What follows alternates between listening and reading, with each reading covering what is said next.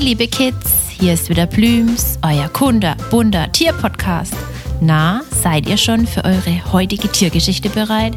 Na wunderbar, dann macht es euch bequem, denn dann kann die Reise losgehen.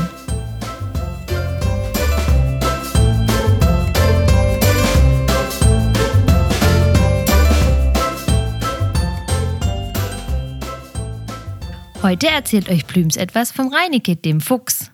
Kennt ihr diesen Namen für den Fuchs? So wurde er schon vor ganz vielen Jahren in verschiedenen Geschichten genannt. Kennt ihr vielleicht auch Märchen, Filme oder Geschichten, wo ein Fuchs dabei ist?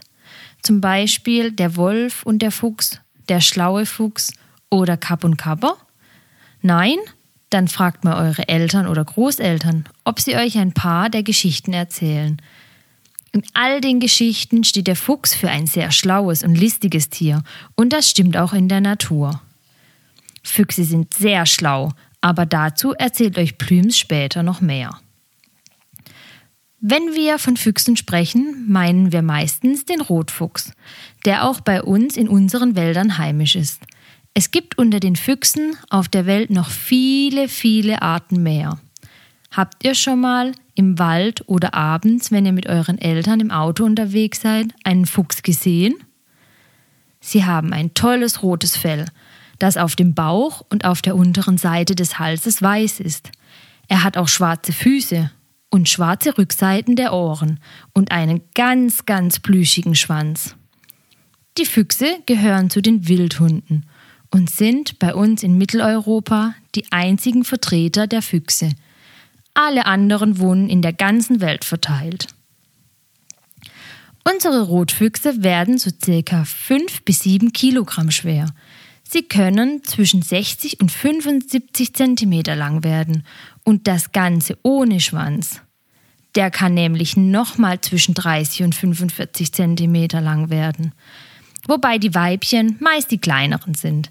Aber stellt euch das mal vor. Der Schwanz ist fast so lang wie mehr als die Hälfte des ganzen Körpers. Der Rotfuchs ist sehr, sehr anpassungsfähig, was seinen Lebensraum angeht. Er lebt in Wäldern, Graslandschaften, Äckern und in letzter Zeit auch sehr viel bei uns in unseren Straßen. Sie suchen sich ihr Zuhause bei uns aus suchen Orte heraus, wo wenig Menschen unterwegs sind, wie Parks oder Friedhöfe. Denn bei uns hat es mehrere Vorteile für sie. Zum einen bekommen sie ein sehr großes Angebot zum Fressen, ohne großartig was dafür machen zu können. Da Füchse anspruchslose Allesfresser sind, können sie bei uns in unseren Gärten an den Komposten oder Mülltonnen oder an unseren Obstbäumen im Garten sich bedienen und es gibt auch ein reiches Angebot an kleinen Nagern wie Mäuse, Ratten oder auch Regenwürmer.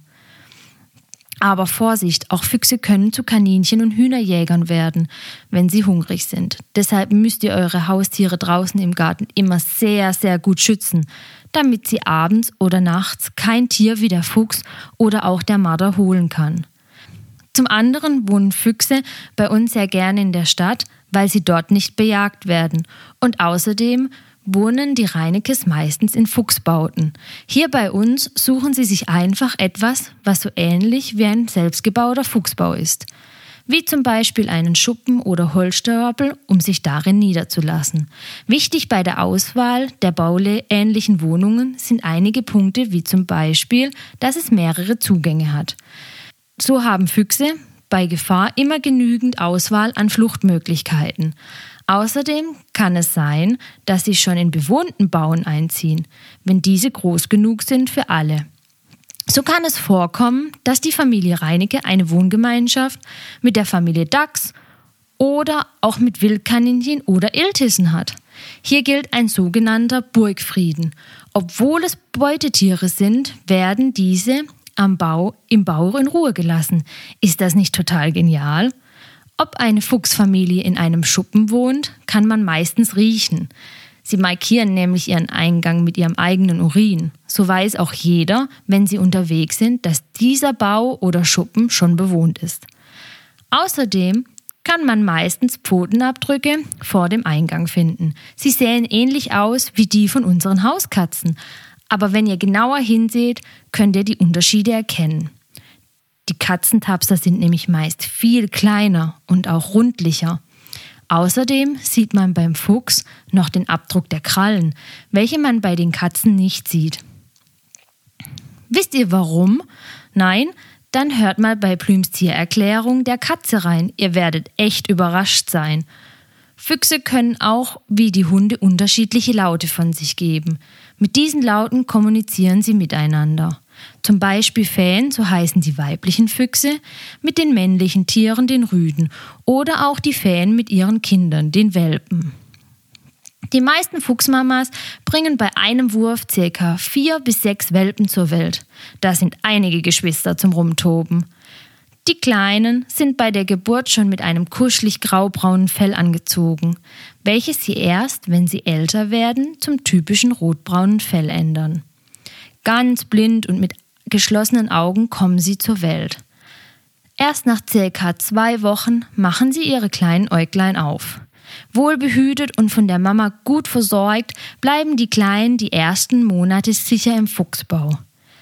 Nach dem Fellwechsel und mit neuer Fellfarbe wie die Erwachsenen geht es dann mit Mama das erste Mal auf große Entdeckungstour vor dem Fuchsbau. In diesen ersten Wochen ist die Mama ganz, ganz für die Kinder da und der Fuchspapa versorgt die Mama mit allem Notwendigen zum Fressen, damit es ihnen an gar nichts fehlt. Ist das nicht total lieb? Viele Füchse werden leider nicht älter wie ein Jahr. Manche können auch vier bis fünf werden. Das Familien- und Gruppenverhalten außerhalb der Zeit der Kinderaufzucht ist ganz unterschiedlich bei den Füchsen. Im Endeffekt gibt es vom Einzelgänger bis zu ganz, ganz großen Gruppen über mehrere Generationen alles.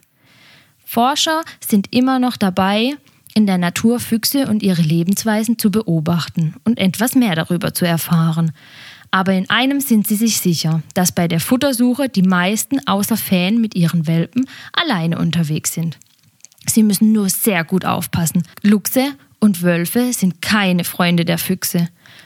Auch vor dem Menschen müssen die Rotfüchse sich in Acht nehmen. Zum einen, weil sie von ihnen gejagt werden und zum anderen, wenn sie die Straße überqueren, dass wir sie nicht mit unserem Auto erwischen. Deshalb ist es auch so wichtig für die Wildtiere und für uns, dass wir bei Dämmerung und nachts immer sehr, sehr vorsichtig durch die Wälder laufen und auf den Landstraßen fahren. Denn es könnte immer mal ein Fuchs, Reh oder ein anderes Tier von der Seite auf die Straße laufen. Rotfüchse sind aber nicht die einzigen Lebewesen bei uns auf der Erde, von denen es etwas zu lernen gibt. Plüms freut sich, wenn ihr wieder vorbeischaut und mit uns das Tierreich erkundet. Erzählt es gerne euren Freunden und hört zusammen die nächste spannende Folge.